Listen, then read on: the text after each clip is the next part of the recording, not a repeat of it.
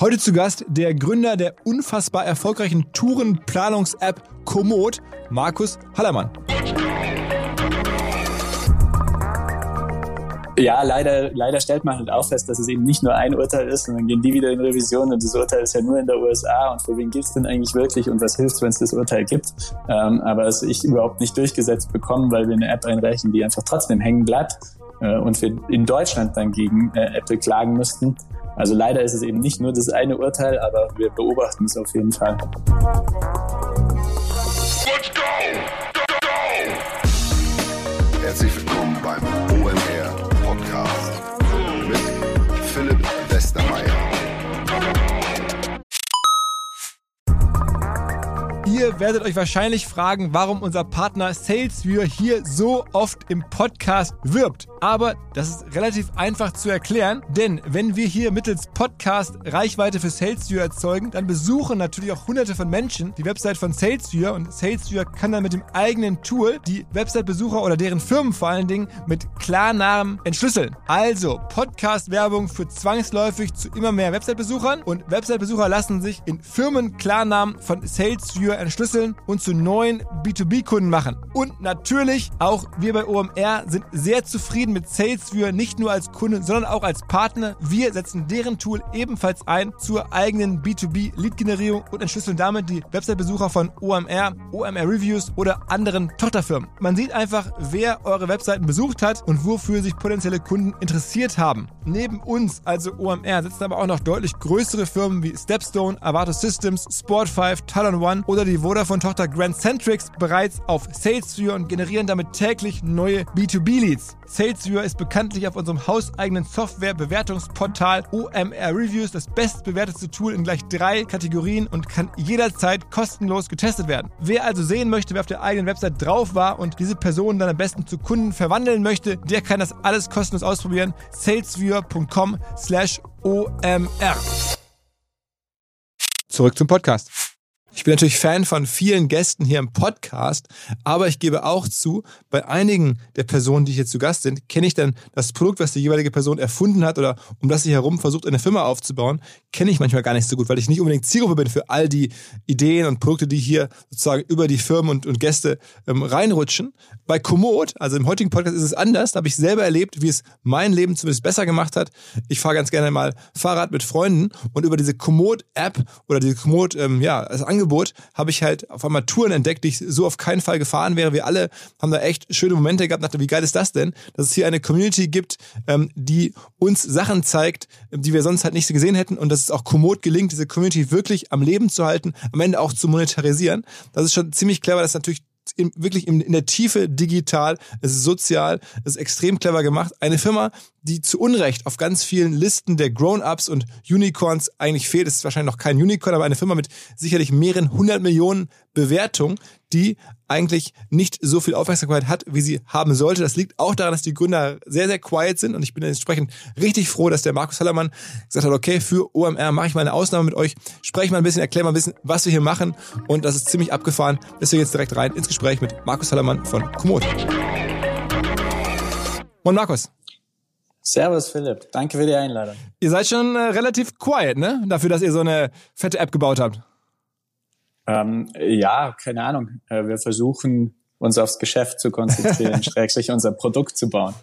Erzähl, mal, wie es losging. Also Komoot kennen ja, glaube ich, ziemlich viele, wahrscheinlich nicht alle, aber mittlerweile in Deutschland eine sozusagen Household Name, weil man damit einfach standardmäßig seine Touren plant. Ja, wir wollen, also eigentlich schon immer wollten wir es so einfach wie möglich machen, Autoerlebnisse zu planen, rauszugehen, Spaß zu haben. Ähm, das war von Anfang an unsere Mission. Ähm, wir haben alle einen technischen Hintergrund, also alle Founder haben irgendwo einen technischen Zugang und auf der anderen Seite einen Sport- und Tourismuszugang zu dem ganzen Thema und haben das Problem gesehen, dass wenn ich in München sitze und Mountainbiken gehen will, ich gar nicht so einfach eine Tour bekomme. Und das können wir lösen oder haben wir geglaubt, lösen zu können. Und daran arbeiten wir den ganzen Tag. Seit wann macht ihr das? Ähm, wir haben angefangen, darüber nachzudenken, irgendwann 2009, ähm, so in einem sinnvolleren mhm. Rahmen. Und gegründet haben wir dann Komoot Anfang 2010. Und welche Rolle spielt die Tatsache, dass ihr einfach so früh da wart? Da war die App-Landschaft ja eine ganz andere, ne?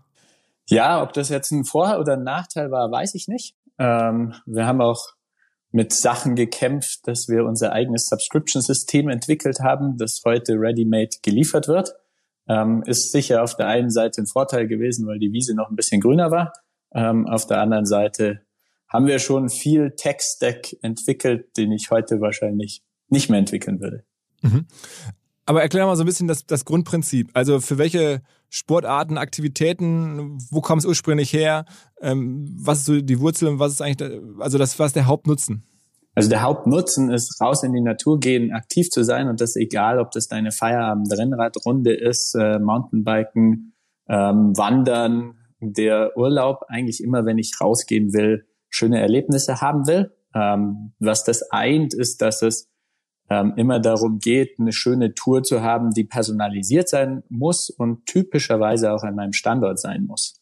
Und dieses Problem versuchen wir bestmöglich in der App zu lösen. Was ist, steckt dahinter? Ähm, eine große Community, die ihre Daten und ihre Erlebnisse teilt, also Empfehlungen da draußen teilt. Wo ist es schön zum Mountainbiken? Wo ist es schön zum Rennradfahren? Ähm, wir haben da ein bisschen anderen Ansatz, dass wir uns im Prinzip angucken, was sind die speziellen Merkmale oder das Highlight einer Tour? Also dass wir sagen, wenn du wandern warst, mhm. der eine Gipfel, die eine Hütte, das ist relativ einfach. Aber dann äh, an der Isar oder an der Alster, das eine Segment, das besonders schön zum Joggen ist. Ähm, und wir dann über diese Empfehlungen von Nutzern wieder Touren für dich personalisiert bereitstellen. Und mit diesem ja sehr datengetriebenen Ansatz, mit Hilfe einer Community schaffen wir es halt in Anführungszeichen überall personalisierte Touren zu liefern.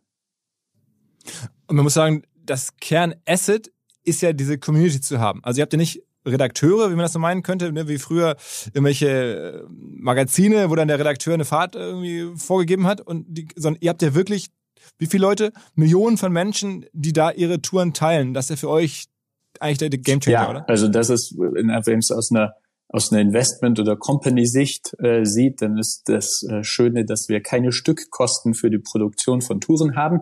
Ähm, das Asset ist die Community, des, die ihre Recommendations teilen und wir es halt so schaffen, ähm, personalisierte Empfehlungen zu liefern, wo sonst überhaupt gar keine da sind. Also wenn ich irgendwo äh, südlich von Wolfsburg die zehn besten Rennradtouren südlich von Wolfsburg, dieses Buch, das gibt's nicht ähm, weil einfach kein geschäftliches Interesse dahinter ist.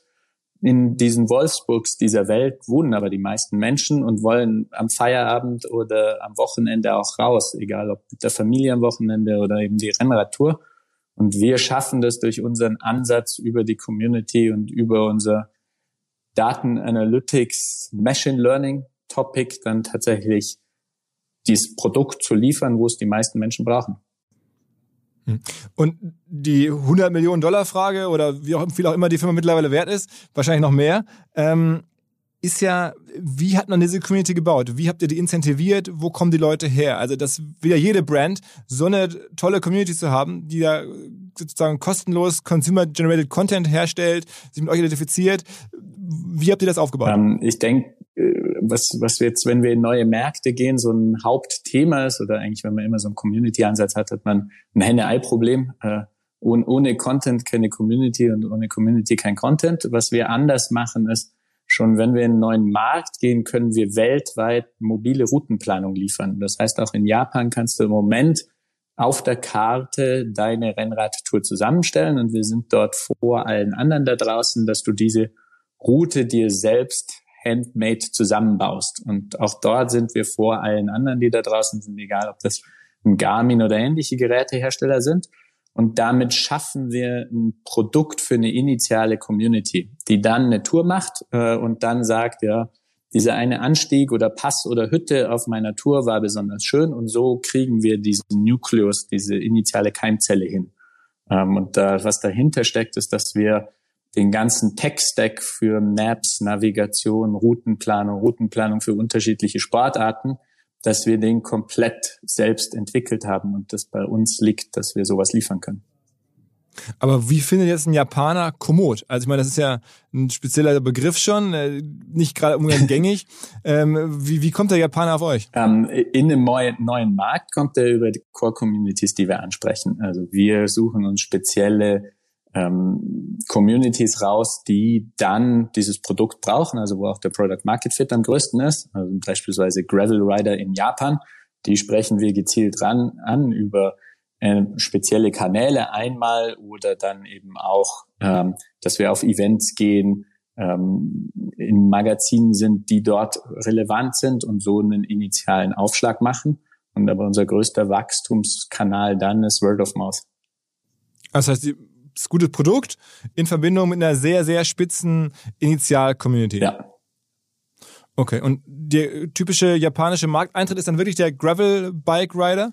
Ähm, in, in Japan haben wir noch keinen fetten Aufschlag gemacht, sondern unsere Hauptthemen sind im Moment in Europa zu skalieren und dort ist es äh, der Gravel Rider und über die Core Community dann in weitere reinzuwachsen. Ist äh, Gravel Bike Riding auch die Aktivität, die dann bei euch auf der Plattform am meisten geteilt wird? Nee, ähm, das sind schon in Anführungszeichen die meisten Leute gehen schon äh, Rennrad fahren oder in Anführungszeichen normales Fahrradfahren, wandern.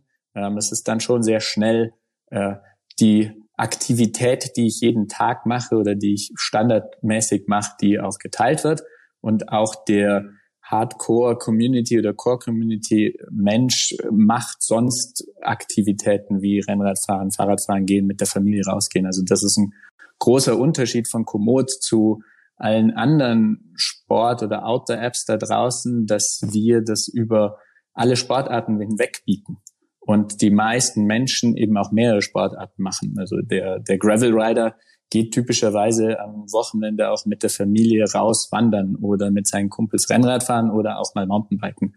Und dass wir das über alle Sportarten anbieten, ist auf der einen Seite der, der große Vorteil für den User und auf der anderen Seite eben, dass der spitz angesprochene User dann für alle auch Content generiert.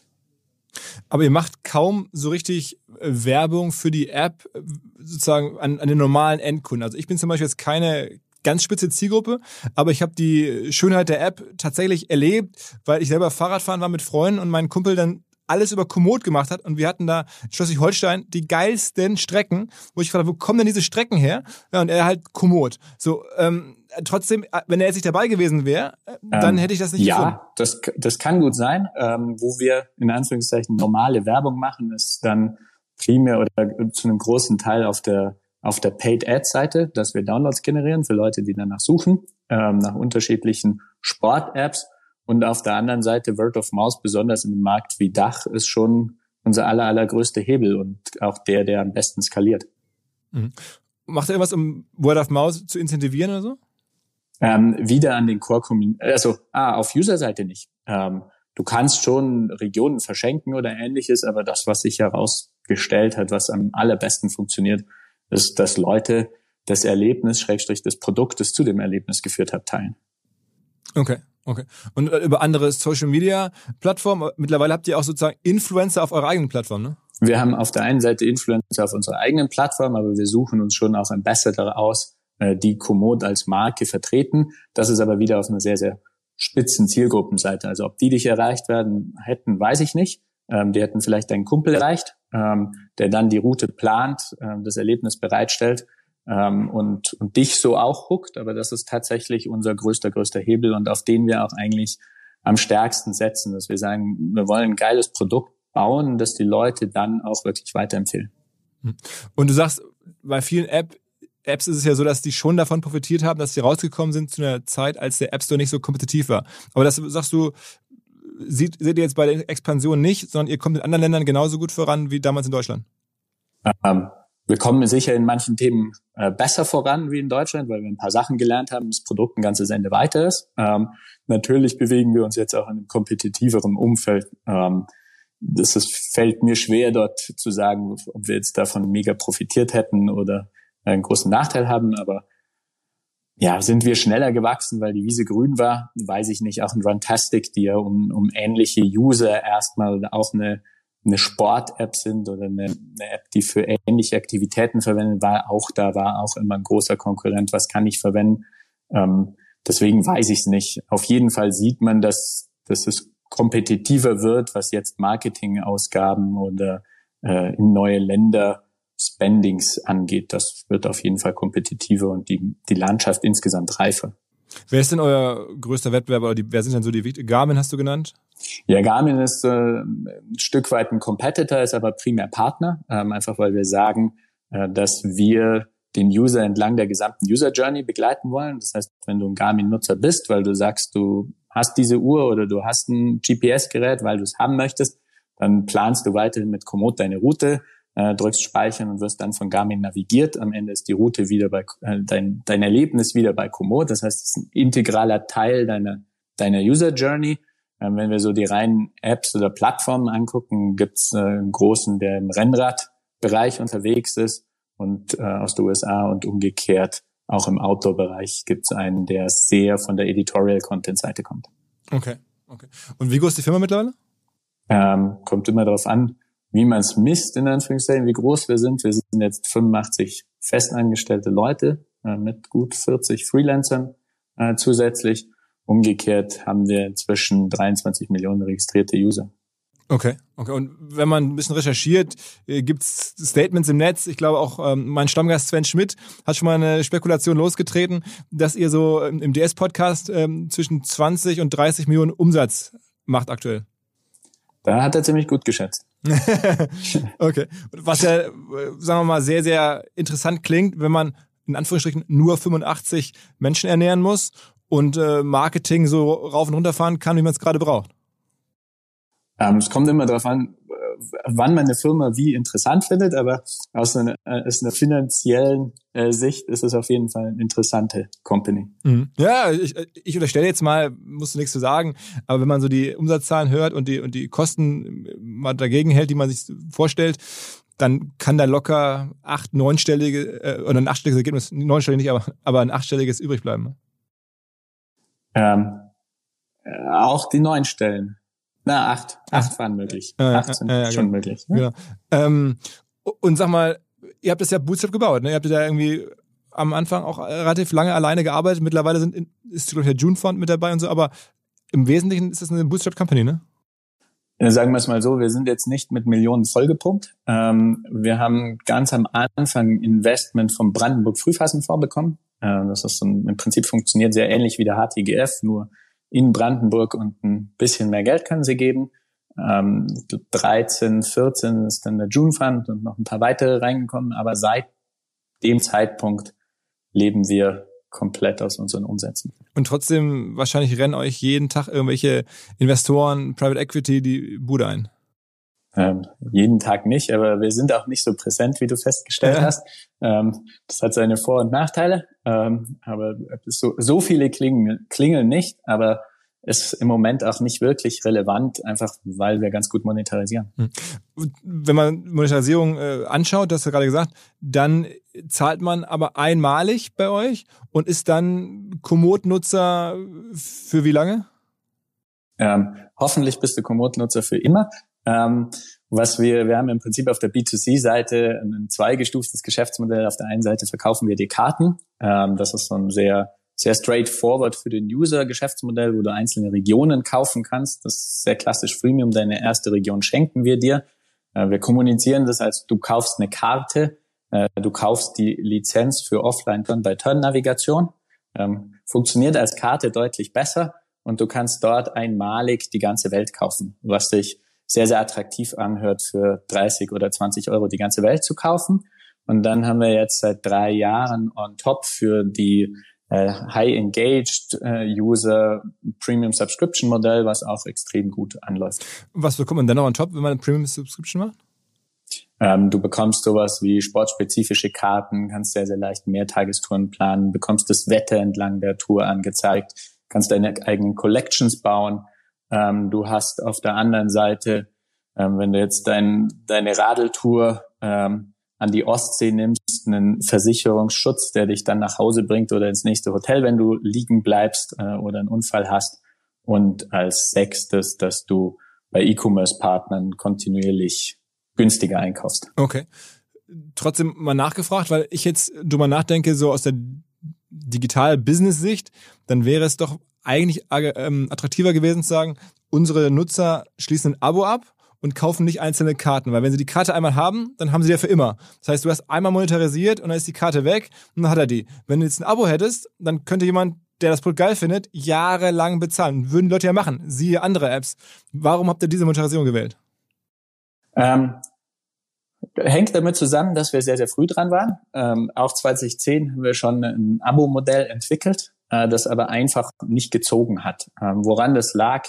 Äh, zum einen, dass dort die, der Sprung von mobil auf dann im Web bezahlen relativ mühsamer war. Ähm, es gab noch kein Abo von, von Apple bereitgestellt. Ähm, und auf der anderen Seite ähm, würde ich sagen, hat besonders im Dachmarkt, wo wir stark sind, wo wir stark gewachsen sind, äh, das Jamba Monatsabo, was die Affinität der Deutschen zu, zu mobilen Abos anstellt, schon, schon deutlichen Schaden genommen. Ähm, würde ich es heute nochmal bauen, weiß ich nicht, äh, ob ich es wirklich anders machen würde. Schrecklich ist eine der großen Fragen, vor der wir stehen. Ähm, dass wir so einen großen Teil der User so gut monetarisieren, ist schon auch ein riesiger Vorteil. Ähm, wir schaffen es jetzt im Premium Subscription schon riesige Retentions äh, und oder Renewal Rates äh, zu bekommen. Aber wenn man sich viele andere B2C-Abo-Modelle anguckt, dann muss man sich schon fragen, ob die nicht sehr nah an einem One-Time-Payment eigentlich sind. Mhm. Aber das heißt, meine Beobachtung ist nicht ganz falsch. Mein Abo-Modell wäre schon eleganter. Ähm, ist das, sagen wir es mal so, wenn ein Abo-Modell perfekt funktioniert, dass man eine sehr hohe Renewal Rate hat, ähm, dann ist es natürlich schöner für immer Umsätze zu generieren. Ähm, klar. Mhm. Aber man kriegt doch nicht mehr gedreht, ne? Weil ich meine, einmal jetzt die Karten verkauft hast, wenn du jetzt einem Nutzer sagst, jetzt kauf bitte das Abo, dann fühlt er sich ja veräppelt, weil er hat ja die Karte schon mal bezahlt und eine Annahme, die hat ja, jetzt immer. Also ich glaube, dasselbe Feature-Set, das zur initialen Monetarisierung geführt hat, dann denselben User wegzunehmen und den Abo zu überführen, ist Blödsinn oder ist, kann man schon probieren, äh, war nicht unser Weg, sondern was wir gemacht haben, ist ergänzend ein Subscription-Modell dazuzustellen. Ähm, das heißt, auch jetzt, wenn du die Welt einmal gekauft hast, kannst du ein Premium Subscription zusätzlich kaufen für eben weitere Funktionalitäten, ähm, so dass du ein Upgrade schaffst. Und das funktioniert schon sehr, sehr gut. Mhm.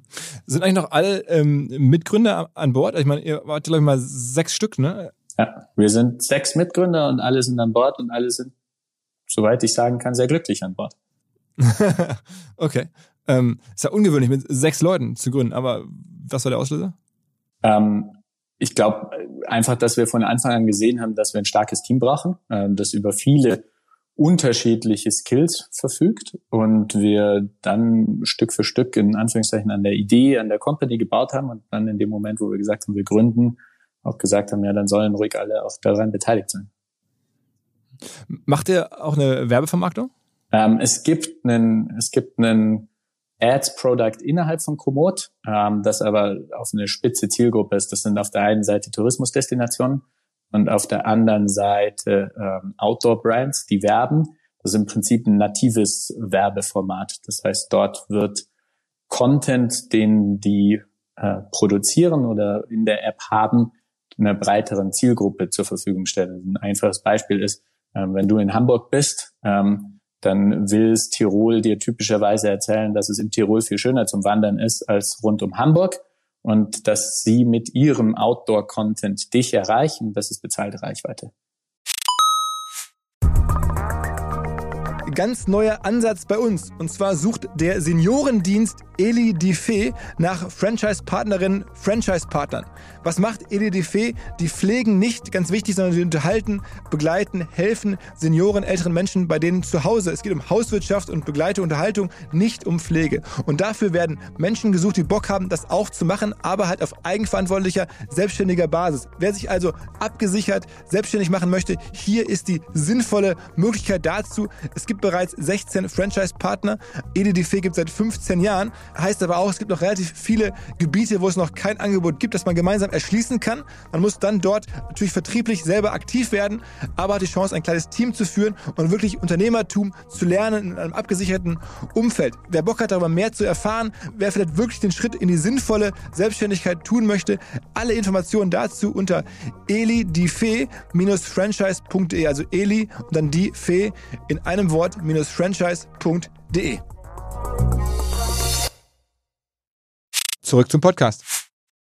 Okay, das heißt, es gibt dann jetzt drei Erlössäulen, aber die Abos, dann die, der Karten- oder, oder Länderkauf, wie du es nennst, mhm. und dann die Werbung. Noch was Viertes? Nein. Im Moment nicht. Okay, aber die, ah, oder kommt was? Ist das geplant? Ähm, Im Moment auch nicht. was wäre da noch vorstellbar? Ähm, naja, also was, was Komoot ja macht, ist, wir sind äh, Teil deiner Experience oder deiner User Journey rund um schöne Erlebnisse. Ähm, und wie du gesagt hast, ich kann mit Komoot auch meinen Urlaub planen. Und wir sitzen ja dort am Anfang der Journey. Das heißt, du fängst an, darüber nachzudenken, wo du denn hingehst. Und dort ist jetzt der Erste, der reinkommt und erzählen will, dass du besser ins Tirol fährst, äh, Tirol-Werbung. Ähm, aber dann willst du ja typischerweise das passende Wanderhotel oder das passende Mountainbike-Hotel, wo du gut aufgehoben bist. Und wenn wir jetzt schon die User Journey abbilden, dann ist es jetzt in Anführungszeichen No-Brainer zu sagen, warum kann ich nicht auch mein Hotel dort buchen oder warum dann nicht auch eine guided äh, Wanderung vor Ort oder wenn du an deinen Transalp denkst, warum nicht der guided Transalp? Also ich glaube, wenn es rund um geile Erlebnisse da draußen im Outdoor-Bereich. Da gibt's noch viele, viele Anknüpfungspunkte, wie man weiter monetarisieren kann. Ähm, uns geht's im Moment immer darum, erstmal ein geiles User-Produkt zu bauen und dann, wie du so ein bisschen an der Monetarisierung vom Tourismus siehst, wie können wir dann Partner in die User Journey integrieren, so dass es für den User auch einen Mehrwert darstellt. Und nicht, wie können wir einfach einen Banner hinflatschen, der irgendwas bewirbt. Aber ist aktuell 70 Prozent des Umsatzes ähm, die Karten? Ähm, nee, äh, weniger. Premium ist unser Subscription-Modell ist schon deutlich stärker. Ähm, mhm. Und B2B, die nativen Ads sind gut in 10, 12 Prozent Bereich. Okay. Und sagen wir, der Name Komoot kommt aus äh, dem kleinen Walsertal oder so? Hab ich ja, er kommt aus dem kleinen Walsertal. Das ist, äh, heißt einfach und praktisch. Ähm, das ist ein Walser Dialekt. Das sind so, ja, das sind eingewanderte Waliser Schweizer, die dort nach Österreich eingewandert sind. Das ist dort, wo wir herkommen. Und was wir eben, wie ich am Anfang gesagt habe, wir wollen es jedem so einfach wie nur irgendwie möglich machen, rauszugehen. Und deswegen soll Komoot einfach und praktisch sein, dass ich einfach nur die App aufmacht und ein geiles Erlebnis habe. Was ist denn die meist hochgeladene oder, oder bearbeitete äh, Gegend bei euch? Ist das das Kleinwalsertal oder wo sind die meisten, also wo die meisten Strecken, wo sind die meisten Menschen aktiv? Ähm, dort, wo sie wohnen. Ähm, einfach dadurch, dass wir, dass wir ähm, einen Service anbieten, dass ich eben meine Feierabendtour, meine Wochenendtour machen kann. Da sieht man, dort werden die Touren dort hochgeladen, wo die Menschen wohnen. Also es ist äh, NRW-Ballungszentren sind dort, wo am meisten Touren hochgeladen werden. Äh, rund um Berlin, rund um Hamburg, rund um München. Also gar nicht so das, was man klassisch im Kopf hat. Äh, die, die meisten Touren werden in Tirol hochgeladen. Dort sind halt in Anführungszeichen relativ wenig Menschen, die regelmäßig Outdoor-Aktivitäten machen. Äh, einmal, zweimal im Urlaub. Aber die meisten Menschen gehen halt Fahrrad fahren, wandern, laufen, da wo sie wohnen. Und gibt es bei euch auch ein Editorial-Team, das sozusagen inhaltlich nochmal nacharbeitet oder selber auch dann sozusagen äh, Regionen bearbeitet, die nicht so äh, frequentiert sind? Ähm, auf der Seite, dass wir den User-Content nacharbeiten, das ist ähm, auf einer sehr geringen Seite, ähm, primär irgendwelche Complaints, äh, ob es falsch ist oder ob es nicht erlaubt ist oder ähnliches. Äh, wo wir schon investieren, ist mit Partnern in Content, in unseren eigenen wie gesagt, dass wir sehr spitze Zielgruppen haben, dass wir beispielsweise speziellen Gravel-Content erstellen. Also wir haben schon ein, ein sehr, sehr großes Editorial-Team, das auf der einen Seite Partner unterstützt oder dann passend zur Brand gemeinsam Content erstellt. Mhm. Verfolgst du die Diskussion, die es gerade rund um ähm, Apple gibt, also den Apple äh, App Store? Ähm, da gibt's ja äh, Epic oder Spotify, die nicht so gerne so viel Geld an Apple bezahlen würden. Ihr seid ja genauso betroffen. Wie siehst du das Thema? Ähm, puh. Also natürlich sind wir genauso betroffen. Ähm, die machen schon einen sehr, sehr großen Schnitt. Ähm, ich glaube, 30 Prozent im ersten Jahr. Im ersten Jahr sind es äh, die 30 Prozent, im zweiten Jahr die 15 Prozent beim, beim Abo, die dort äh, fällig werden für uns. Ähm, man kann sowohl Apple als auch Google schon zugutehalten, dass sie mit dem App Store ein System geschaffen haben, der erstmal ganz, ganz viel ermöglicht haben ob das diesen großen Revenue Share wert ist und ob das wirklich dagegen steht, äh, ist aus meiner Sicht sehr fraglich. Ähm, und vor allen Dingen, dass man ein System geschaffen hat, wo man mit so viel Druck arbeiten kann äh, und keine Alternativen hat, ist schon betrachtenswert, würde ich sagen. Mhm. Das heißt, auch der Umsatz von euch, ist der dann nach dem Share oder ist, ist dann der, die größte Position bei euch Kosten ist dann das, was ihr an Google und Apple abgeben müsst? Äh, der Stückkosten ja. Also wenn, wenn du eine Karte kaufst, dann ist der größte Share an Google und Apple, ja. Okay, das heißt, ihr vereinnahmt einmal den Umsatz, aber gebt dann direkt dann die 30 Prozent wieder raus. Ja, also von deinen, von deinen 30 Euro für die Karte kommt ein deutlich geringer Teil bei uns am Konto an. Also dann nur im ersten nur 20. Äh, ja, der Staat hält ja auch noch die Hand auf. Ja, die Umsatzsteuer geht auch noch weg. Ähm, kommen knapp 18, 18 Euro, irgend sowas kommt bei uns an. Und jetzt gibt es ja dann dieses, dieses Urteil, dass jetzt ähm, äh, Apple es doch zulassen muss, dass irgendwie auch andere Zahlungsdienste ähm, akzeptiert werden. Geht jetzt in die Richtung? Versucht ihr jetzt irgendwie andere Zahlungsoptionen einzubauen? Ähm, langfristig, glaube ich, wird es in die Richtung gehen. Ähm, also die, viele dieser Argumente kann man nachvollziehen. Ähm, es ist ja innerhalb Apple, würde ich sagen, warum kann, kann man nicht Apple Pay? Jetzt viele der Argumente sind ausgehebelt komplett, wenn Komoot Apple Pay statt äh, iTunes integrieren würde. Ähm, dann wären viele der angeführten Argumente aus meiner Sicht komplett weg. Ähm, wir selber warten noch ein Stück weit ab, wann sich denn die Urteilslage in unterschiedlichen Ländern verfestigt. Das macht ja auch so, wie ich es verfolge, einen Unterschied, ob man im Moment in der USA sitzt oder was ähm, Korea gemacht hat, äh, wo sie ja nochmal ganz andere Daumenschrauben ansetzen und nochmal ganz anders unterwegs sind. Also ich glaube, es wird noch ein halbes Jahr oder ähnliches dauern, bis man dort irgendwo vielleicht dann auch von Apple zu wieder einer globalen, anders gelagerten Lösung kommt. Mhm. Okay, aber es ist schon ein Thema, was du logischerweise sehr eng verfolgst. Äh, in jedem Fall äh, macht er einen deutlichen Unterschied, ob man ja, 30 Prozent mehr oder weniger Umsatz hat. ja. also ich meine, das ist ein, ein, ein Urteil und zack, äh, wäre es einige Millionen mehr für euch. Ja, leider, leider stellt man halt auch fest, dass es eben nicht nur ein Urteil ist und dann gehen die wieder in Revision und das Urteil ist ja nur in der USA und für wen gibt's denn eigentlich wirklich und was hilft, wenn es das Urteil gibt.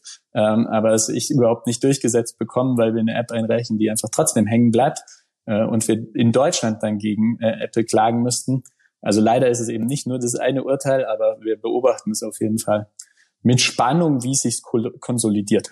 Bist du im Austausch mit anderen Unternehmern hinter sagen wir mal so, umsatzstarken Apps wie bei euch? Also mit wem redet man da in Deutschland? Oder sprichst du mit den Spotify-Kollegen oder, oder gibt es da so Austausch?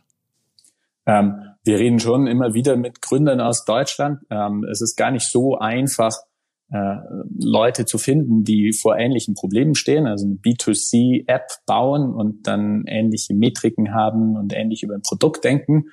Ähm, aber beispielsweise die Blinkist-Leute, mit denen sprechen wir relativ oft und finde ich, ist ein sehr, sehr sinnvoller Austausch, weil eben auch Subscription-Modelle, sehr ähnliche Probleme, sehr ähnliche Topics den ganzen Tag. Mhm, mhm. Und sag mal, was ist denn sozusagen bei euch der Ausblick? Also du hast jetzt gesagt, Internationalisierung ist ein Thema, Verkaufen auf jeden Fall nicht, weitere Business Cases einbauen. Machst du den Job die nächsten zehn Jahre? Ähm, ich, ich hoffe, dass ich den Job weit länger als die nächsten zehn Jahre mache. Also für alle unsere alle Gründer ist es wirklich geil, so eine Company zu bauen und ein Problem für User zu lösen. Ähm, was im Moment unser Hauptthema ist, ist international zu skalieren und die Company wie auch das Produkt voranzubringen. Aber da in Europa hast du gesagt? Im Moment Europa. Ähm, das ist die, die Welt. Äh, ist jetzt so eine Frage, was wir nächstes Jahr machen. Ähm, das sind gerade unsere Fragen, wie, wie wir global skalieren. Wir sehen sehr, sehr viele Märkte, äh, dass es sich schon deutlich bewegt, ohne dass wir was tun. Ähm, aber da wird in den nächsten Jahren uns sicher beschäftigen, wie wir das weltweit skalieren. Welche Rolle spielen denn Kooperationen? Also du hast jetzt gerade auch mit Garmin erzählt, dass ihr mit so einem Hardware-Partner kooperiert. Ähm, Gibt es da noch andere? Also vom Fahrradhersteller ist ja einiges denkbar. Macht ja, wir sind auf der einen Seite eben alles, was GPS, egal ob das Device am Lenker oder die Uhr angeht. Ähm, das kann sein, dass das ein sehr spezialisierter wie Garmin ist, aber auch mit äh, Apple Watch entwickeln wir eigene Apps oder ähm, Google äh, mit Samsung Tizen, jetzt wieder, wieder Google. Ähm, und umgekehrt sind wir schon auch im E-Bike-Bereich vertreten. Also Bosch ist einer unserer größeren Kooperationspartner, einfach weil es auch extrem gut passt. Ähm, ich habe ein Fahrrad, das mich plötzlich enabled, weit mehr zu erleben und dann auch die passenden Erlebnisse zu bekommen. Ähm, da kommt Komoot wieder ins Spiel und mich dann eben auch zu navigieren und zu sehen, wo ich hin muss. Das sind so die Gründe. Ja. Ist das was, was bei euch inbound reinkommt oder, oder macht ihr da, sagen wir mal, sehr viel Business Development, ruft Firmen an und schlagt euch quasi Nee, da müssen wir uns schon drum kümmern. Also langsam kommt sowas auch inbound, aber das ist schon was, worum wir uns sehr strategisch eine ganze Weile gekümmert haben. Okay. Und auch immer noch tun. Und seid ihr ähm, starker äh, Corona-Gewinner gewesen? Also ist jetzt die letzten ähm, Jahre nochmal besonderes Wachstum zu sehen, weil die Leute alle in Deutschland irgendwelche Touren gesucht haben und dann bei euch gelandet sind und nicht mehr irgendwo am Strand gelegen haben in Ägypten? Ja, also äh, das eine ist, äh, dass ich nicht in den Urlaub gefahren bin. Ähm, das ist auf jeden Fall ein Teil, was für uns der viel stärkere Teil war, ist, dass praktisch deine Freizeitaktivitäten weggefallen sind. Also du konntest nicht ins, ins Kino gehen, ins Café gehen, dich mit Freunden treffen, sondern eigentlich das, das, das Einzige, was noch übrig geblieben ist, oder zumindest eins der wenigen, das übrig geblieben ist, ist rauszugehen, äh, Fahrrad zu fahren, wandern zu gehen, die Natur zu erleben und das in Anführungszeichen auch noch alleine, ähm, wo du festgestellt hast, dass du ja jetzt die passende Tour finden musst. Und deswegen sind wir schon ein sehr, sehr starker Profiteur äh, der Einschränkungen.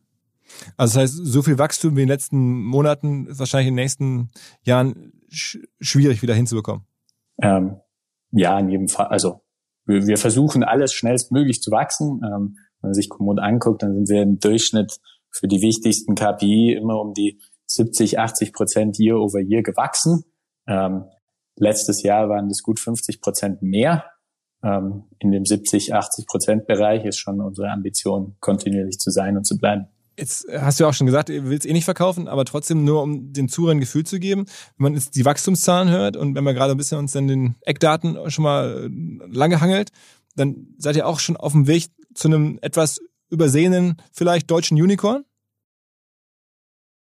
Ähm, ich finde die, die, die Bewertungsthematik immer ein bisschen schwierig, ähm, aber wir, wir tun auf jeden Fall alles in diese Richtung zu kommen, was die Eckdaten angeht, wie diese Eckdaten dann von wem auch immer in Company, in, in Company Value umgerechnet werden. Ähm, kann man ja verschiedenste Ansätze wählen.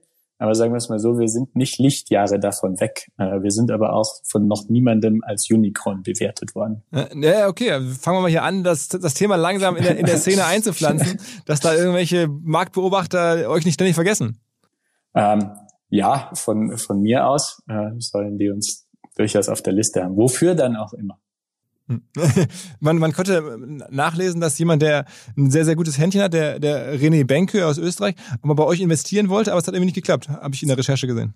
Das hat nicht geklappt, ähm, primär, weil wir sagen, wir bauen eine unabhängige Company, ein unabhängiges Unternehmen und der ja durch die Signa Sports United ein sehr strategisches Interesse hat. Also wir arbeiten mit denen auf einer operativen Ebene sehr, sehr gut zusammen, aber wir haben gesagt, wir wollen keinen strategischen Investor und darum hat es nicht geklappt. Das heißt auch die Adidas-Kollegen, die ja mit Run-Testing unterwegs sind, oder jetzt könnte man sich vorstellen, Fahrradhersteller oder ähnliches, das wollt ihr bewusst nicht? Nee, ähm, aus, aus unterschiedlichen Gründen. Also einmal wollen wir eine Company bauen und nicht in Anführungszeichen die Community für wen auch immer äh, bauen. Und umgekehrt äh, macht es dann auch aus einer Com Company-Sicht, aus meiner Sicht, wenig Sinn, strategische Investoren zu haben. Oder zumindest für uns macht es wenig äh, Sinn, strategische Investoren zu haben.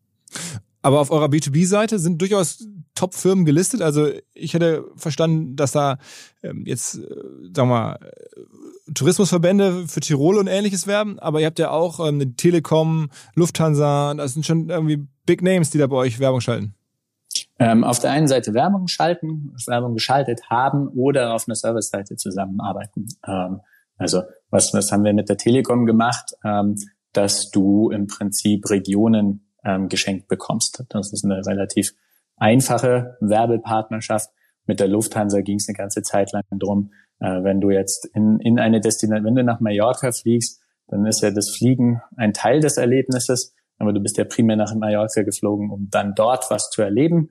Und da helfen wir halt auf der Outdoor-Seite weiter. Das heißt, das ist dann auch eine eine Service-Kooperation, die wir mit unterschiedlichen Leuten haben.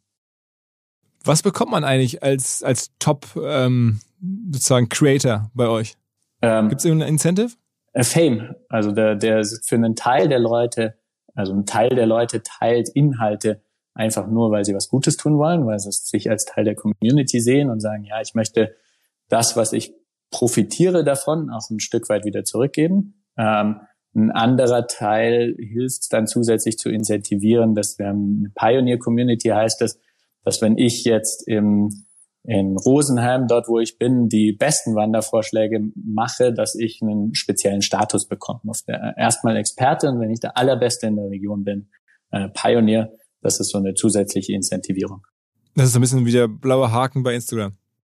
Äh, ja, den bekommst du ja, glaube ich, wenn du, wenn du, oder weiß ich nicht, wenn du eine verifizierte Persönlichkeit bist. Ich weiß nicht, ob das mit, mit dem, der Qualität deiner Fotos zu tun okay, aber hat. Ich, aber ich, ähm, wo man es mhm. vielleicht kennt, ist äh, bei Google Places ähm, oder Foursquare hat es ja ähnlich mit äh, seinen Krönchen gemacht. Ähm, ja. Das sind so die Mechanismen dort. Also ich, ich meinte eher so eine virtuelle Auszeichnung. Also ihr zahlt kein Geld aus, logischerweise, nee. sondern ihr, der, der, die Person bekommt einfach eine Anerkennung im Rahmen eines kleinen Stickers bei euch in der App dann. Genau. Das ist eigentlich schon verrückt, wie man die Leute damit auch locken kann. Ne? Ja, auf der einen Seite locken, das, funktioniert, das kommt ja immer auf die Persönlichkeit an, aber ähm, ich finde es gar nicht so verrückt, ähm, wenn man sich jetzt Wikipedia anguckt, dann in Anführungszeichen gibt es ja noch viel verrücktere Communities, wo man nicht mal Fame bekommt, äh, sondern einfach nur an einem gemeinsamen Werk arbeitet, das danach viel besser ist äh, als davor. Und per se finde ich das schon was Faszinierendes, dass, dass die digitalen Plattformen oder Möglichkeiten sowas geschaffen haben, dass Community Engagement Probleme löst. Gibt es noch andere Communities? Das finde ich eine super spannende Gedanken. Also bei Wikipedia, ne, das ist ja so der, weltweit eine der wahrscheinlich Top-Beispiele. Ihr seid ein Beispiel. Wo guckst du noch hin? Also wer, welche Community von ihrer Mechanik und, und, und Struktur her beobachtest du noch, um davon zu lernen vielleicht? Hm, also wo es ja ähnlich ist, ist dann in, in, bei Developern, ähm, alles was Stack Overflow angeht, ähm, wo ja im Prinzip Fragen beantwortet werden oder Insights gegeben werden.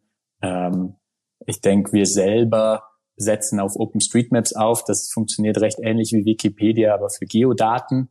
Ähm, ich glaube, es gibt, gibt ein paar Beispiele und ein paar sind halt in, in Companies äh, inkludiert und ein paar sind tatsächlich wie Wikipedia. Da fallen mir nicht zu viele Beispiele ein. Wirklich freie Enzyklopädien oder Nachschlagewerke oder Datenbanken. Mhm. Ähm, leider sieht man noch relativ wenig wirklich erfolgreich oder ich kenne relativ wenig wirklich erfolgreiche von der ganzen Open Data Seite von staatlicher oder EU-Seite. Ähm, da wird sich aber vielleicht auch ein bisschen was bewegen. Und innerhalb von Firmen äh, sagst du dann, die gerade genannten sind ja schon Top-Beispiele, also Stack Overflow und sowas. Stack Overflow und ich meine, wir, wir haben ja die Community auch auf Komoot, ähm, mhm. wo man sagen, die Inhalte werden geteilt. Ich meine, was ist noch eine, eine riesige Community ist, wenn man sich YouTube anguckt, also was man heute alles in Anführungszeichen mit einem einfachen Video löst, was vor einiger Zeit unlösbar geworden wäre oder ja, sehr, sehr schwierig, ähm, ist ja dort auch ein riesiger Schatz an Wissen entstanden, aber halt in Anführungszeichen der Unterschied zu Wikipedia und YouTube ist, das eine ist eine Company, das andere ist wirklich eine freie mhm. Enzyklopädie ohne Owner und ohne irgendeine Vorgabe. Ist es für euch auch ein Grund, sagen wir mal, quiet zu sein, damit die Community da nicht das Gefühl hat, dass ihr zu merkantil drüber nachdenkt? Ach, das weiß ich nicht. Also, nee, eigentlich nicht. Also, die, die, die Community, die weiß ja auch in Anführungszeichen, also die, die Top-Content-Creator haben jetzt zu einem großen Teil auch für das Produkt bezahlt. Das heißt, die meisten werden den gedanklichen Sprung schaffen, dass wir damit Geld verdienen. Ähm, natürlich, ich weiß nicht, ob das wirklich was verhindert oder äh, positiv oder schlecht ist, aber deswegen sind wir nicht quiet, sondern einfach, weil wir keinen großen Sinn darin sehen, ultra laut zu sein. Wie ist denn das? Gibt es auch Beschwerden? Also ich meine, wenn ich jetzt mir vorstelle, ich wohne jetzt in Hamburg hier an so einer Fahrradstrecke und durch euch kommen jetzt noch viel mehr Menschen da lang gefahren, weil sie das jetzt entdecken und Leute dann sozusagen sagen, hier beim Westermeier durch den Vorgarten musst du fahren, das ist mega geil. ähm, äh, da gibt es doch wahrscheinlich Leute, die das richtig scheiße finden und die sich aber fragen, wo kommen die ganzen Fahrradfahrer her, die in den letzten Jahren hier nicht waren? Ähm, ja, also einmal ist dein, ist dein Garten wirklich so geil?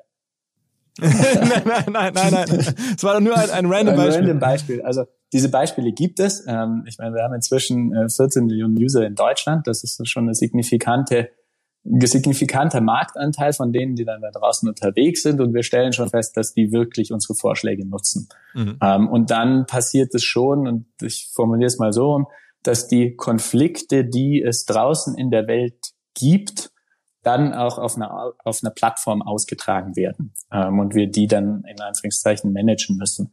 Also das Beispiel, dass es durch deinen Garten geht, ist jetzt ein recht einfaches. Ähm, das stört deine Privatsphäre, wenn du dich bei Komoot meldest. Dann überprüfen wir, ob das wirklich dein Garten ist äh, oder ob du nur gerne hättest, dass das dein Garten ist, aber in Wirklichkeit halt einfach ein, ein schönes Stück an der Alster ist, das jeder betreten darf. Ähm, das sind sehr typische Fälle und sowas müssen wir überprüfen. Und da stellen wir schon fest, dass das Wachstum der letzten Monate auch dort uns vor Herausforderungen gestellt hat, solche Themen plötzlich zu handeln. Was mir bislang überhaupt gar nicht klar war, ist, jeder Hersteller von Produkten jeglicher Art kann ein Volksprodukt sein in Kooperation mit der Bild. Das ist insofern natürlich spannend, weil die Bild eine Wahnsinnsreichweite hat, fast 50 Prozent der deutschsprachigen Bevölkerung erreicht und halt dieses Label Volksprodukt vergibt an Partner. Seit 21 Jahren machen sie das. Mittlerweile gibt es 220 verschiedene Volksprodukte und es werden weitere gesucht. Es gab schon Zahnbürsten, Volksakkus, aber auf der Website habe ich gesehen, sie suchen zum Beispiel einen Partner für eine Volkszahnzusatzversicherung oder für eine Volkspizza oder für einen Volksstaubsauger. Also, wer solche Produkte herstellt und auch in größerer Kapazität produzieren könnte, denn erfahrungsgemäß spricht der Verkauf nach einer solchen Kampagne ziemlich an, wendet euch bitte an den Vermarkter der Bild. Die Firma heißt Media Impact. Und Media Impact sagt übrigens auch, dass 80% derjenigen, die schon mal eine Kampagne in dem Bereich gebucht haben, das wieder tun.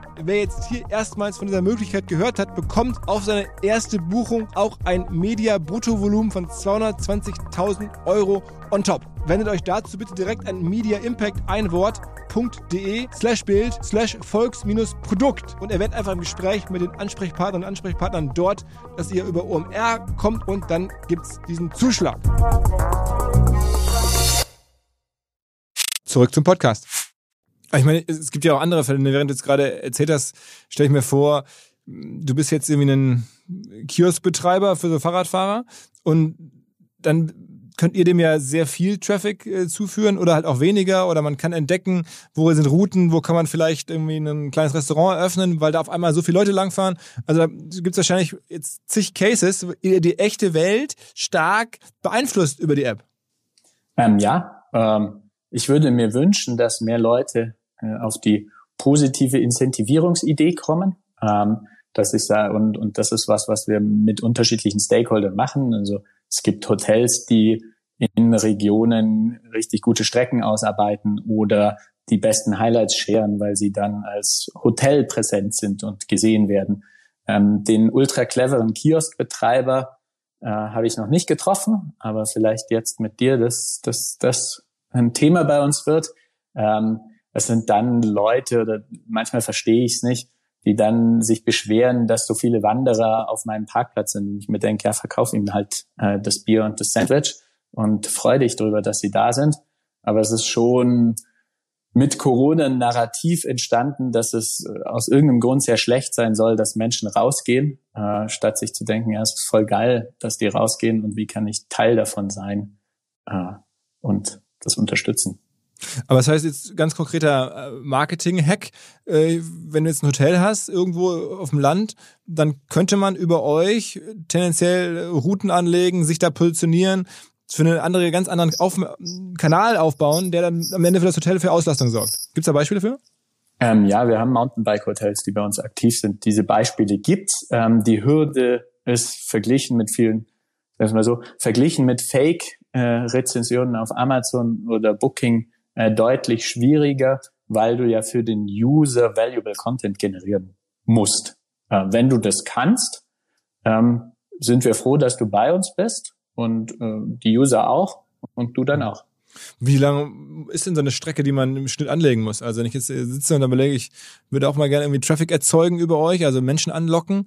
Ähm, was muss ich denn bieten? 20, 30 Kilometer Fahrradstrecke oder? oder?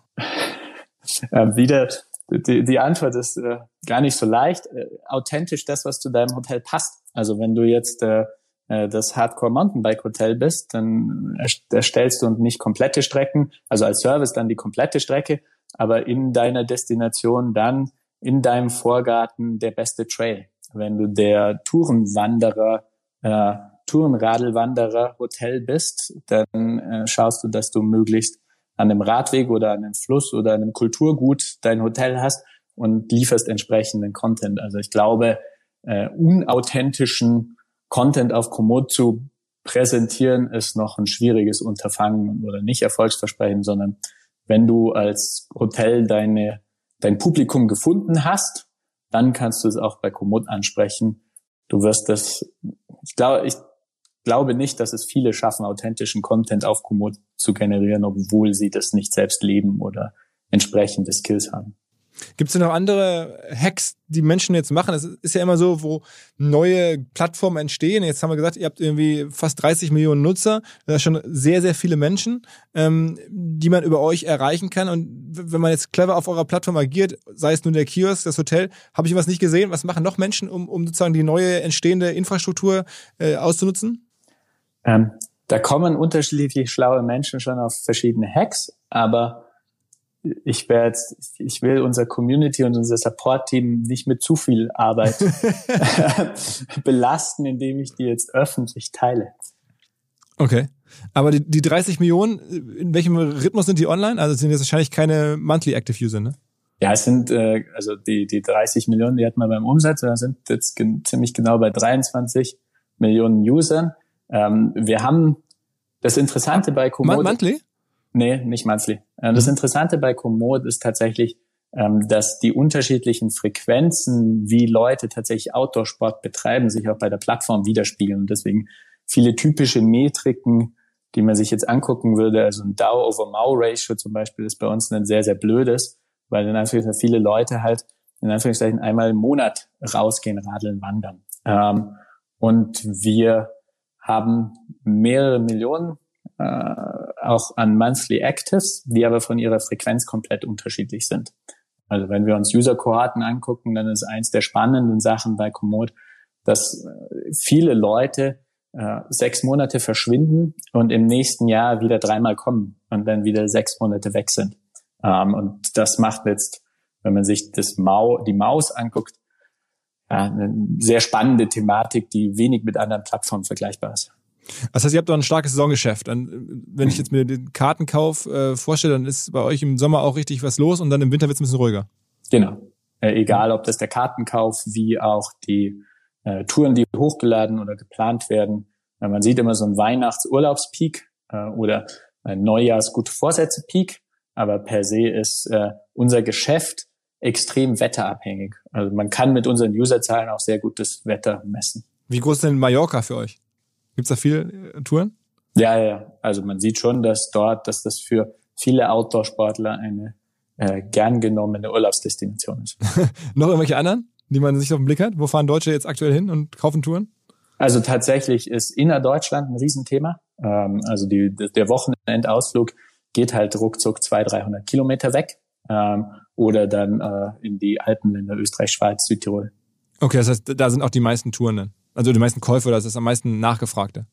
Da sind die meisten Touren außerhalb der Heimatregion. Also es ist wieder, die meisten Leute machen die Feierabend-Wochenend-Tour. Also du machst irgendwie, einfach ein dummes Beispiel zu nehmen, zehnmal machst du eine Tour daheim, einmal in der Urlaubsdestination. Und wenn du sie dann in der Urlaubsdestination machst, dann ist Österreich, Schweiz, Innerdeutschland äh, und ja, Mallorca ist schon auch ein Thema. Und gibt es da nicht auch irgendwelche Trends, dass man sieht, die Menschen fahren jetzt auch in Tschechien oder in, in irgendwelchen entlegeneren Regionen, auf die man nicht sofort kommt?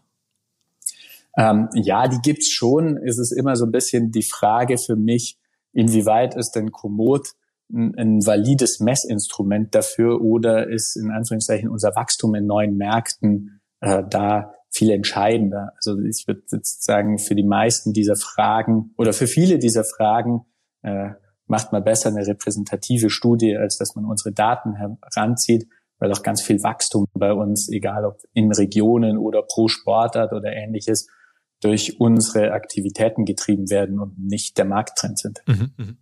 Seid ihr denn sehr eng mit euren äh, eurer Community auch trefft ihr die mal persönlich? Habt ihr da zu den Top-Creatern ähm, also einen Austausch oder ist passiert das alles und ihr halt verhaltet euch eher passiv? Nee, wir haben ein sehr, sehr großes Community-Team. Ähm, und das, egal ob das, oder zum Teil geht das äh, in Richtung Top-Creator und zu einem Teil geht das in Richtung die Core-Communities, ähm, die dann die Trendsetter oder die, die Szene für unterschiedlichen Sportarten. Und sehr, sehr oft fällt es überein. Ähm, und dort haben wir einen sehr, sehr guten Kontakt, Schrägstrich, relativ viele Community Manager. War es für euch entscheidend, dass die Stiftung Warentest euch nochmal gekürt hat als, als Testsieger bei den, bei den Wander-Apps zum Beispiel? Ist sowas, spürt man sowas? Ähm, das ist auf jeden Fall, schadet das nicht. Und das ist für uns eine große Ehre, dass wir das äh, geschafft haben. Ähm, es ist aber auch nicht so bei der Größenordnung, die wir im Dachmarkt haben, dass wir deswegen neue Server kaufen müssen. Ähm, das passiert nicht. Also wir, wir merken solche oder weil wir in irgendeinem Media äh, sind, äh, gehen plötzlich die Downloadzahlen riesig hoch. Das merken wir nicht, ähm, sondern das ist primär Word of Mouse. Nach dem Wochenende, wann du deinen Kumpel getroffen hast zum Rausgehen, das ist der viel größere Hebel als Stiftung Warentest. Okay, okay. Also das heißt, ähm, User Acquisition Cost äh, werden dadurch nicht geimpactet? Äh, natürlich langfristig in jedem Fall. Ähm, aber es ist nicht so, dass wir einen direkt korrelierbaren Effekt sehen. Okay. Was ist denn euer, haben wir ja schon ein bisschen drüber gesprochen, dass ihr macht sehr viel Word of Mouth. Gibt es denn irgendeinen Paid-Kanal, wo ihr äh, so mal User Acquisition Costs habt, die sich sofort rechnen, wo du weißt, wenn ich da Geld ausgebe, die Leute kaufen dann auch am Ende eine Karte oder schließen ein Abo ab? Ja, wir machen das über Search Ads. Äh, Search Ads auf Downloads funktionieren sehr, sehr gut. Ähm, da wir haben schon das Vor den Vorteil, dass wir dort ähm, ja sehr erfolgreich äh, investieren können. Das heißt, am Ende ist Google euer bester Kanal. Ähm, Google, äh, aber auch Apple App Store ähm, gehen ja auch die die Install Ads. Ähm, Facebook ist ein Thema. Ähm, primär, das sind die Themen, die wir auf der Performance-Seite machen. Und so die ganz großen Sachen, also in die Breite zu gehen, Fernsehwerbung oder so, macht keinen Sinn. Ähm, ob das Sinn macht, weiß ich nicht. Äh, noch machen wir es nicht. Einfach weil keine Ressourcen.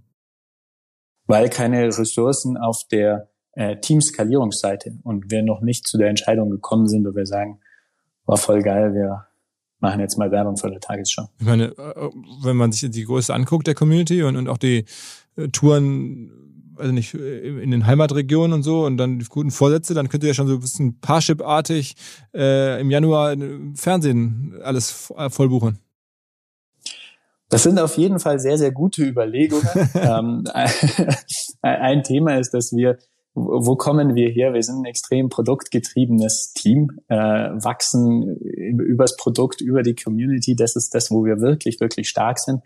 Und äh, wir sind jetzt dran, solche Teams auch intern aufzubauen, um solche Fragen anständig beantworten zu können. Mhm. Ähm, da, da stehen wir, dass wir, wenn man sich einen Dachmarkt anguckt, ähm, dass wir dort ein Team aufbauen, wo man dann sagen kann, macht Fernsehwerbung Sinn oder nicht. Ich habe das Problem, dass ich dann nicht der richtige Ansprechpartner bin oder kein Knowledge habe, um sowas zu tun. Aber wir freuen uns über viele Bewerbungen und Mitarbeiter, die solche Fragen beantworten können. Was für eine Reichweite haben eigentlich die größten Influencer auf eurer Plattform? Also wenn ich da jetzt mich da jetzt hocharbeite, kann ich dann auch so eine Art, weiß ich nicht, äh, Lena Gerke sein von Komoot und da habt ihr dann irgendwie Vollmillion tausend von Leuten? Ähm, ob es Lena Gerke schafft, weiß ich nicht. Aber es gibt äh, die Leute, die geilen Content äh, generieren und produzieren. Es gibt schon Leute, die haben ein paar zehntausend Follower. Okay, wow. Die könnte man dann auch wieder monetarisieren. Also gehen die hin und machen da was draus? Ähm, ob die das schon machen, weiß ich nicht. Das ist ja in Anführungszeichen ähnlich wie bei Instagram. Die können es ja auch an uns vorbei machen. Ähm, und für uns ist das jetzt ein Thema, wo ich sage, ja, wenn, wenn die ihre Reichweite monetarisieren, geil, das freut Aber mich. Aber ich meine, 10.000 um, Follower ist ja schon in der, in der Nische oder in der, in dem, der Zielgruppe, der Qualität. Also vielleicht ist es neues, neuer Berufszweig jetzt, Komoot-Influencer. Komoot-Influencer, ja, vielleicht ist es, freut mich ähm, und glaube, ist schon eine Richtung, in die wir gehen. Ich meine, wenn wir eine, wenn wir eine erfolgreiche Content-Creating-Community haben, dann ist das in jedem Fall nicht es, Es gibt da immer nur ein Erfolgsrezept bei Plattformen, früh dabei sein. Ja, es hilft in jedem Fall. also musst du deinen Garten doch selber auf Komoot stellen. ja. Bist du selber auch noch sehr aktiv da? Also bist du nach wie vor, ich glaube, aus dem Allgäu habt ihr mal angefangen, irgendwie Touren aufzubauen. Machst du noch viele Touren, die du hochlädst und so? Also ich komme ursprünglich aus dem kleinen Walsertal, genau, da haben wir angefangen. Ich schaue schon, dass ich viel rausgehe und, und draußen unterwegs bin. Ich meine, unser, unser Company Setup mit Remote First ermöglicht das ja auch, dass ich in Anführungszeichen auf dem, auf dem Dorf lebe und dann die, Vor die Vorzüge des Dorfes äh, auch genießen kann. Und ich gehe schon, egal ob mit der Familie oder selber mit dem Rennrad, äh, raus und und lade das auch bei Komoot hoch, ja. Gibt's kein richtiges Büro von euch? Sitzt ihr alle dezentral? Ähm, also in, in Deutschland muss man immer ein Büro, schrägstrich auf jeden Fall einen Briefkasten haben. Wir haben ein Büro in Potsdam, unser Stammsitz. Ähm, denn das gibt es. Die meisten Leute, oder na, die meisten ist vielleicht falsch, 60 Prozent unserer Leute arbeiten auch von Büros aus, also kein Homeoffice. Und ich denke, das ist jetzt, wenn man sich die ganze Corona und Remote Work und Homeoffice. Man muss, glaube ich, damit man das erfolgreich macht, dort schon sehr, sehr gut sich drum kümmern, was denn die Leute machen und wie wirklich. Und bei uns sind 60 Prozent der Leute remote, aber in Offices. Und auch ich arbeite nicht von zu Hause aus in meinem, keine Ahnung, äh, kleinen, kleinen Stübchen, ähm, sondern in einem Büro einen Kilometer weg von zu Hause. Das heißt, in dem, in dem Potsdamer Büro sitzen dann irgendwie nur 20, 25 Leute rum? Ähm, ein bisschen weniger. Ähm, und wir treffen uns dort für so Sachen wie die Board-Meetings. Ähm, aber per se sind die Leute inzwischen in, ich glaube, 14 europäischen Ländern verteilt. Und in den meisten Städten oder ähnliches sind es immer nur ein, zwei Leute, die dort, die dort leben und arbeiten. Innsbruck beispielsweise ist einer der Hotspots. Okay. Und da sind, da leben dann eure Entwickler oder Content Producer, Marketing-Leute? Ähm, egal eigentlich. Also das ist, du kannst bei uns tatsächlich arbeiten von wo aus du willst. Und Innsbruck ist jetzt ein Beispiel, wo sowohl Entwickler als auch Marketing-Leute leben, einfach weil von der Lebensqualität, wenn es einem um Outdoor geht, sehr, sehr hoch ist. Und umgekehrt bieten wir ein Umfeld, wo es tatsächlich wurscht ist, wovon du arbeitest oder woher du arbeitest, solange, das ist eins der Themen, die wir bei Remote aufgesetzt haben, wir machen keine asynchrone Arbeit, das heißt, du musst in, in europäischen Zeitzonen dich aufhalten. Aber dann ist uns das völlig egal und zwischendurch, in Anführungszeichen, weiß ich auch nicht, wo die Leute sind sagen wir jetzt bei dem ähm, Remote Working Modell, da ist ja so, dass viele das auch quasi aus der Not heraus gemacht haben mit Corona, wie ihr, aber jetzt halt zurückdrehen und auch wir überlegen zu sagen, hey, wir machen drei Tage Büro, zwei Tage Homeoffice und so. Da bist du aber kein Fan von. Nee, also einmal haben wir ein Remote First schon weit vor Corona gebaut, was dann für uns auch ein großer, großer Vorteil gegenüber allen anderen waren, die dazu geforst wurden. Ähm, und wir sind da kein Freund davon, weil ich mir denke, dass man sich das, das Schlechte aller Welten kauft. Ähm, warum machen wir Remote? Weil wir den Leuten ermöglichen wollen, zu leben, wo auch immer sie wollen. Und in dem Moment, wo ich äh, zwei Tage zurück in Anführungszeichen ins Büro muss, ähm, habe ich kann ich nicht mehr leben, wo ich will, sondern muss im Prinzip immer noch am selben Standort äh, leben. Und deswegen sehe ich da keinen wirklichen Vorteil drin. Und umgekehrt sagen wir auch, dass alle Prozesse, und da geht es ja primär um Kommunikation und wie funktioniert der Austausch, wenn man remote geht, dabei auch funktionieren müssen. Und ähm, das, das ist manchmal mit Arbeit verbunden und, und neuer Kreativität verbunden. Wie schafft man das wirklich? Aber auch wir, wir hatten vorher, dass wir sechs Gründer sind. Wir machen alle Strategie-Meetings.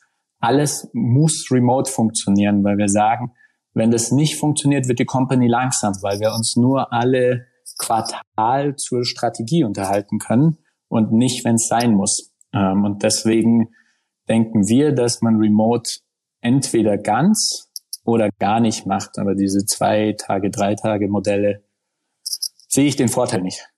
Mhm, mhm. Und du glaubst auch, dass die Firma, wenn ihr jetzt mal, sagen wir mal, 500 Leute seid eines Tages, dass man das dann weiter so durchziehen kann? Ja, gibt es ja auch inzwischen sehr erfolgreiche Beispiele, ähm, die das schaffen. Ähm, Auf egal, ob, äh, Trello ist zum Beispiel, die das mhm. sehr, sehr erfolgreich gemacht haben. Ähm, und ich hoffe schon auch, dass wir dort nicht nur auf der Produktseite, sondern auch wie man arbeitet und was man arbeitet.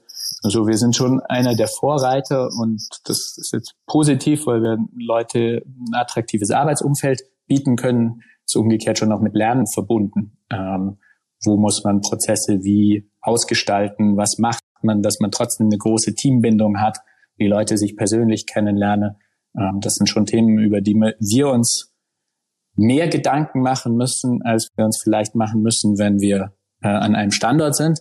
Aber für uns war das eine sehr, sehr äh, bewusste Entscheidung, um auf dem Arbeitsmarkt kompetitiv zu sein oder halt was ganz anderes bieten zu können als viele andere.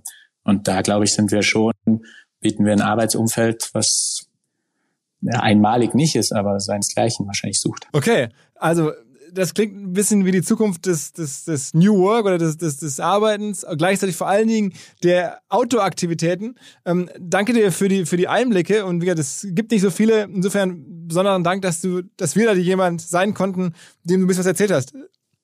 Ich sag danke. Hat mich sehr gefreut, mit dir zu sprechen. Ja, absolut. Ich, wäre wär auch gerne mit dem Dorf vorbeigekommen, hatten es noch versucht. Am Ende ist es jetzt remote geworden. Ne? Ja. Passt auch zu euch. Ich wollte gerade sagen, wir sind daran schon gewöhnt, dass es funktioniert immer auch remote. Alles klar. Danke dir, Markus. Danke ciao, ciao. dir. Ciao.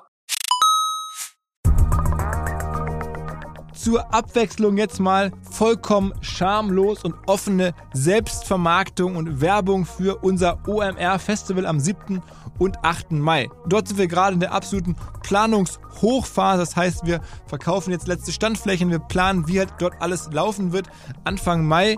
Und weil das so ist und weil wir noch einige Flächen und Möglichkeiten, Masterclasses, Präsenzen frei haben, wollte ich nochmal dazu aufrufen, sich da bitte zu melden, wer noch nach neuen Kunden, nach neuen Leads sucht, wer eine Plattform sucht, um seine Brand transparenter und sichtbarer zu machen, wer in irgendeiner Form nach Nachwuchs, nach Talenten sucht.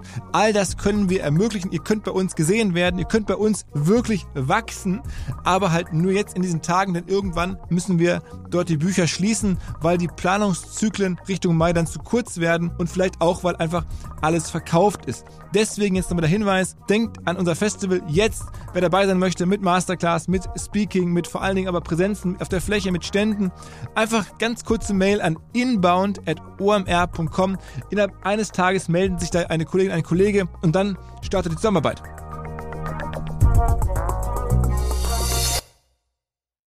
Zurück zum Podcast. Dieser Podcast wird produziert von Podstars bei OMR.